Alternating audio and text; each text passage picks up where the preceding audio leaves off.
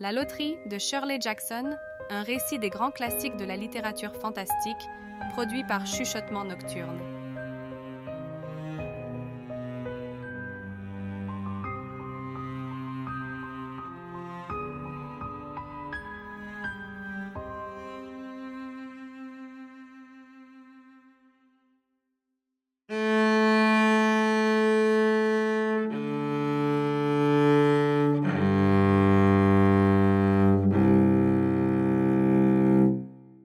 Le matin du 27 juin était clair et radieux, annonçant la chaleur d'une journée de plein été. Les fleurs s'épanouissaient à profusion et l'herbe était d'un vert luxuriant. La population commença à se rassembler sur la place, entre le bureau de poste et la banque, aux environs de dix heures. Dans certaines bourgades, il y avait tellement de monde que la loterie durait deux jours et devait être organisée dès le 26 juin, mais ici, avec seulement 300 habitants, l'opération tout entière ne prenait que deux heures, de sorte qu'en débutant à 10 heures du matin, elle se terminait à temps pour que les villageois puissent rentrer déjeuner chez eux à midi. Les enfants se regroupèrent les premiers, bien sûr. Les vacances d'été venèrent de commencer, et la plupart n'avaient pas encore pris la pleine mesure de leur liberté. Ils restèrent tranquilles un moment, avant de se lancer dans leur jeu, en continuant à discuter de l'école, de leurs professeurs, de livres et des remontrances dont ils avaient fait l'objet. Bobby Martin avait déjà rempli ses poches de pierre, et les autres garçons s'empressèrent de l'imiter, choisissant les plus lisses et les plus rondes. Bobby et Harry Jones et Dicky Delacroix. Les villageois prononçaient son nom, Delacroix. En eurent bientôt entassé une grande quantité dans un coin de la place, qu'ils défendaient contre les attaques des autres garçons. Sur le côté, les filles bavardaient entre elles et regardèrent les garçons à la dérobée, tandis que les jeunes enfants se traînaient par terre ou s'accrochaient à la main de leurs frères ou sœurs plus âgés. Les hommes s'attroupèrent ensuite, chacun un œil sur sa progéniture, parlant de semis et de pluie, de tracteurs et d'impôts. Ils se tenaient à distance du tas de pierres, plaisantaient à voix basse et souriaient plutôt qu'ils ne riaient. Les femmes, vêtues de robes tabliées et de chandails, arrivèrent peu de temps après. Elles se saluèrent les unes les autres, échangèrent diverses nouvelles, puis, ayant rejoint leur mari, appelèrent les enfants, et ceux-ci obéirent à contre-cœur, au quatrième ou cinquième appel. Bobby Martin échappa à la main de sa mère qui tentait de l'attraper et retourna en riant au tas de pierres. Son père le tensa durement. Obtempérant aussitôt, Bobby prit place entre son père et son frère aîné. La loterie, comme les danses folkloriques, le club ado, la soirée d'Halloween, se déroulait sous la houlette de Mr. Summers, qui avait du temps et de l'énergie à consacrer aux activités civiques. C'était un homme jovial, au visage rond, il fournissait le charbon au village, et on le plaignait parce qu'il n'avait pas d'enfant et que sa femme était d'un naturel revêche. Lorsqu'il apparut sur la place, chargé d'une boîte en bois noir, un murmure frémit dans l'assistance. Il agita la main et lança. Un peu de retard aujourd'hui, les amis. Le postier, Mr. Graves, le suivait, portant un tabouret à trois pieds, qui fut posé au milieu de la place, et sur lequel Mr. Summers installa la boîte noire. Les gens demeuraient en retrait, laissant un large espace autour du tabouret, et quand Mr. Summers demanda Est-ce que certains d'entre vous pourraient me donner un coup de main? Il y eut une hésitation avant que deux hommes, Mr. Martin et son fils aîné, Baxter, s'avancent pour maintenir solidement la boîte sur le tabouret pendant que Mr. Summers mélangeait les papiers à l'intérieur. Le matériel de la loterie d'origine avait été perdu depuis longtemps, et la boîte noire qui trônait à présent sur le tabouret datait d'avant même la naissance du vieux Warner, le doyen du village. Mr. Summers suggérait régulièrement de la changer, mais personne n'avait envie de bousculer la tradition qui s'incarnait dans cet antique objet. On racontait que la boîte actuelle avait été assemblée avec des morceaux de la précédente, laquelle remontait au premier colon, fondateur du village. Chaque année, après la loterie, Mr. Summers proposait de remplacer la boîte, mais chaque année on écartait le sujet sans que rien ne soit fait. La boîte noire devenait de plus en plus vétuste. Sa peinture était défraîchie et tachée par endroits, écaillée sur un côté au point que le bois apparaissait en dessous. Mr. Martin et son fils aîné Baxter agrippèrent fermement la boîte noire jusqu'à ce que Mr. Summers eût terminé d'agiter les papiers avec la main. Parce que les divers éléments du rituel étaient déjà largement tombés dans l'oubli, Mr. Summers avait obtenu que l'on substitue des morceaux de papier aux anciens jetons en bois utilisés pendant des générations. Les jetons en bois, avait argumenté Mr. Summers, convenaient parfaitement dans le cas d'un village minuscule, mais à présent que la population dépassait 300 habitants et qu'elle continuerait sans doute à s'accroître, il était nécessaire d'adopter un procédé qui se logerait plus facilement dans la boîte noire.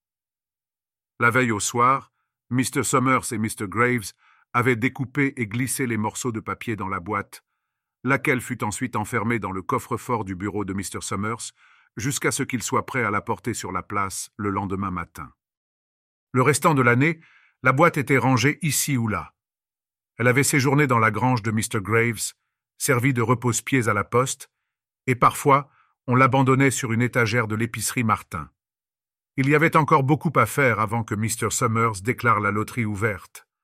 Il fallait dresser les listes, les chefs de famille, les chefs de foyer au sein de chaque famille, les membres de chaque foyer au sein de chaque famille. En tant que responsable officiel de la loterie, Mr. Summers devait prêter serment devant le postier. Certains se rappelaient qu'à une époque, le responsable de la loterie livrait un récitatif, sorte de mélopée dépourvue de mélodie, qui était dûment annonné chaque année. D'après certains, le responsable de la loterie le chantait ou le déclamait debout, sans bouger. Selon d'autres, il était censé déambuler entre les gens, mais on avait accepté de renoncer à cette partie du rituel depuis de longues années. Il y avait eu aussi un salut traditionnel, que le responsable de la loterie adressait à toutes les personnes venant puiser dans la boîte, mais cela aussi avait changé avec le temps, et le responsable pouvait aujourd'hui se contenter de leur parler. Mr. Summers tenait son rôle avec brio, dans sa chemise blanche immaculée et son jean bleu, une main nonchalamment posée sur la boîte noire, il affichait l'air d'importance que l'on attendait de lui, tout en poursuivant une conversation interminable avec Mr. Graves et les Martins. Au moment où Mr. Summers cessait enfin de discourir et se tournait vers la foule, Mrs. Hutchinson surgit précipitamment sur la place, un gilet jeté autour de ses épaules, et se glissa au fond parmi les villageois. J'avais complètement oublié quel jour on était, dit-elle à Mrs. Delacroix, sa voisine, et les deux femmes rirent sous cap. Je croyais que mon homme était parti ranger du bois, continua Mrs. Hutchinson, mais quand j'ai regardé par la fenêtre, je n'ai pas vu les enfants. Alors je me suis rappelé qu'on était le 27 et j'ai rappliqué aussitôt. Elle s'essuya les mains sur son tablier. Vous n'êtes pas en retard, la rassura Mrs. Delacroix. Ils sont toujours en train de parler là-bas. Mrs. Hutchinson se tordit le cou pour scruter au travers de l'attroupement et découvrit son mari et ses enfants debout sur le devant. Après avoir tapoté le bras de Mrs. Delacroix en guise d'au revoir, elle se fraya un chemin pour les rejoindre. Les gens s'écartaient avec bonne humeur. Deux ou trois personnes lancèrent à la cantonade Tiens, v'là la Hutchinson, et tu seras pas tout seul finalement, Bill. Lorsque Mrs. Hutchinson fut parvenue à la hauteur de son mari, Mr. Summers déclara aimablement on a bien failli commencer sans vous, Tessie. Mrs. Hutchinson répondit en grimaçant un sourire. Je pouvais pas laisser ma vaisselle dans l'évier, pas vrai, Joe? Un rire secoua l'assemblée, tandis que les rangs se reformaient après le passage de Mrs. Hutchinson. Assez traîné maintenant, déclara calmement Mr. Summers. Finissons-en, pour que chacun puisse retourner travailler. Est-ce qu'il manque quelqu'un? Dunbar, répondirent à plusieurs voix. Dunbar, Dunbar. Mr. Summers consulta sa liste. Clyde Dunbar. Exact. Il s'est cassé la jambe, n'est-ce pas? Qui tirera pour lui? Moi, j'imagine, dit une femme. Mr. Summers se tourna vers elle. L'épouse tire pour son mari. Vous n'avez pas un garçon en âge de faire ça, Jenny? Bien que Mr. Summers, comme le village tout entier, connût parfaitement la réponse, il appartenait au responsable de la loterie de poser expressément ce genre de questions. Mr. Summers écouta Mrs. Dunbar avec un intérêt poli. Horace n'a pas encore seize ans, dit à regret Mrs. Dunbar. Je crois bien que je dois remplacer le père cette année. Parfait. Mr. Summers griffonna sur la liste qu'il tenait à la main. Le jeune Watson tire cette année? interrogea-t-il ensuite. Un garçon de taille élancée leva la main. Je suis là, dit-il. Je tire pour ma mère et pour moi. Il cligna nerveusement des yeux et baissa la tête tandis que des voix fusèlent tout autour. T'es un bon gars, Jack, et je me réjouis de voir que ta mère a un homme à ses côtés. Nous sommes au complet alors, déclara Mr. Summers. Le vieux Warner a pu venir? Je suis là, dit quelqu'un, et Mr. Summers hocha la tête. Soudain, le silence tomba sur les villageois. Mr. Summers s'éclaircit la gorge en considérant la liste. Prêt? demanda-t-il. Je vais lire les noms à présent, les chefs de famille d'abord, et les hommes viendront prendre un papier dans la boîte. Gardez-le à la main, et ne le dépliez pas avant que tout le monde se soit servi. C'est clair? Les gens connaissaient si bien la procédure qu'ils n'écoutaient que d'une oreille. La plupart se taisaient en sumectant les lèvres, sans regarder autour d'eux. Mr. Summers leva le bras et lâcha. Adams. Un homme s'avança. Bonjour, Steve, dit Mr. Summers. Et Mr. Adams répondit Bonjour, Joe. Ils échangèrent un sourire tendu et sans joie. Puis Mr. Adams prit un papier dans la boîte noire, se détourna, pinçant fermement le papier par un coin, regagna sa place en hâte et se tint légèrement à distance de sa famille, en évitant de baisser les yeux sur sa main. Allen, continua Mr. Summers, Anderson, Bentham. J'ai l'impression qu'une loterie vient de finir. Il y en a déjà une autre qui arrive, dit Mrs. Delacroix à Mrs. Graves dans le dernier rang. Il me paraît que celle d'avant, c'était à peine la semaine dernière. Sûr que le temps file, confirma Mrs. Graves. Clark, Delacroix. V'là que c'est le tour de mon homme, dit Mrs. Delacroix. Elle retint son souffle pendant que son mari s'avançait. Dunbar, enchaîna Mr. Summers, et Mrs. Dunbar s'approcha de la boîte d'un pas décidé. Vas-y, Jane, encouragea une femme. Que c'est son tour, dit une autre. Après, c'est à nous, murmura Mrs. Graves. Elle regarda Mr. Graves qui passait devant la boîte, saluait Mr. Summers d'un air grave et prenait un papier.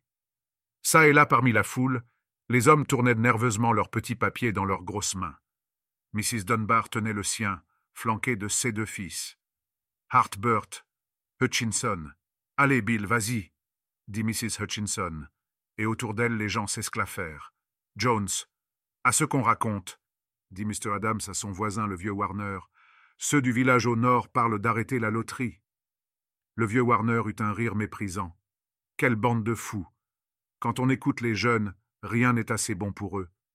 Bientôt ils voudront retourner vivre dans des grottes et plus personne ne travaillera, qu'ils essayent donc ça un peu. Autrefois on disait loterie bien menée, moisson presque arrivée.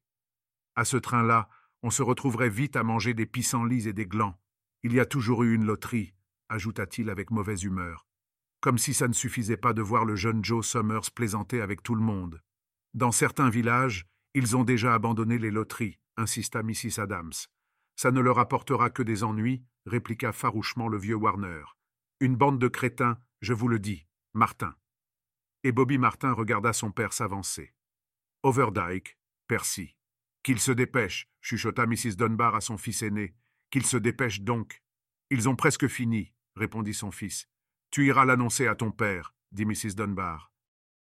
Mr. Summers appela son propre nom, fit un pas en avant pour se placer précisément devant la boîte et prit un papier. Warner, lança-t-il ensuite. Ça fait soixante-dix-sept ans que je participe à la loterie, marmonna le vieux Warner en fendant la foule. Soixante-dix-sept tirages. Watson. Le garçon élancé s'avança. Quelqu'un jeta. T'inquiète pas, Jack. Et Mr. Summers l'encouragea d'un. Prends ton temps, fiston.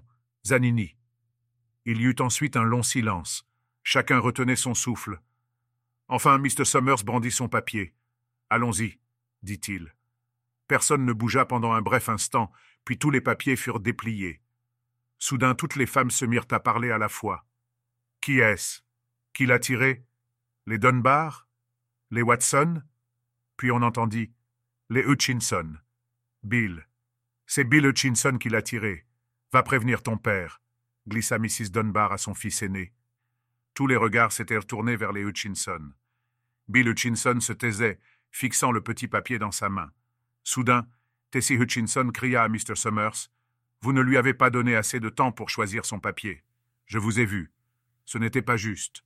Sois bonne joueuse, Tessie, lança Mrs. Delacroix, et Mrs. Graves dit On avait tous les mêmes chances. Tais-toi, Tessie, ordonna Bill Hutchinson.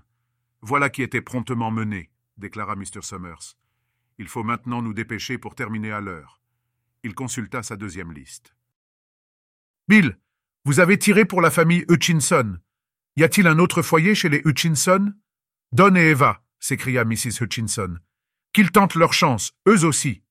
Les filles tirent avec les familles de leurs maris. Tessie, dit gentiment Mr. Summers. Vous le savez aussi bien que nous tous. Ce n'était pas juste, insista Tessie. Je ne crois pas, Joe, dit Bill Hutchinson à regret. Ma fille tire avec la famille de son mari, c'est normal. Et je n'ai pas d'autre famille à part les enfants. Donc, en ce qui concerne le tirage des familles, c'est vous, résuma Mr. Summers. Et en ce qui concerne le tirage des foyers, c'est vous aussi. Exact? Oui, dit Bill Hutchinson. Combien d'enfants, Bill demanda Mr. Summers pour la forme. Trois, répondit Bill Hutchinson. Bill Junior, Nancy, le petit Dave. Et Tessie et moi. Parfait, dit Mr. Summers. Harry, vous avez leur ticket?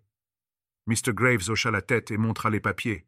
Mettez-les dans la boîte, ordonna Mr. Summers. Avec celui de Bill. On devrait recommencer, souffla Mrs. Hutchinson à voix basse. Je vous assure que ce n'était pas juste.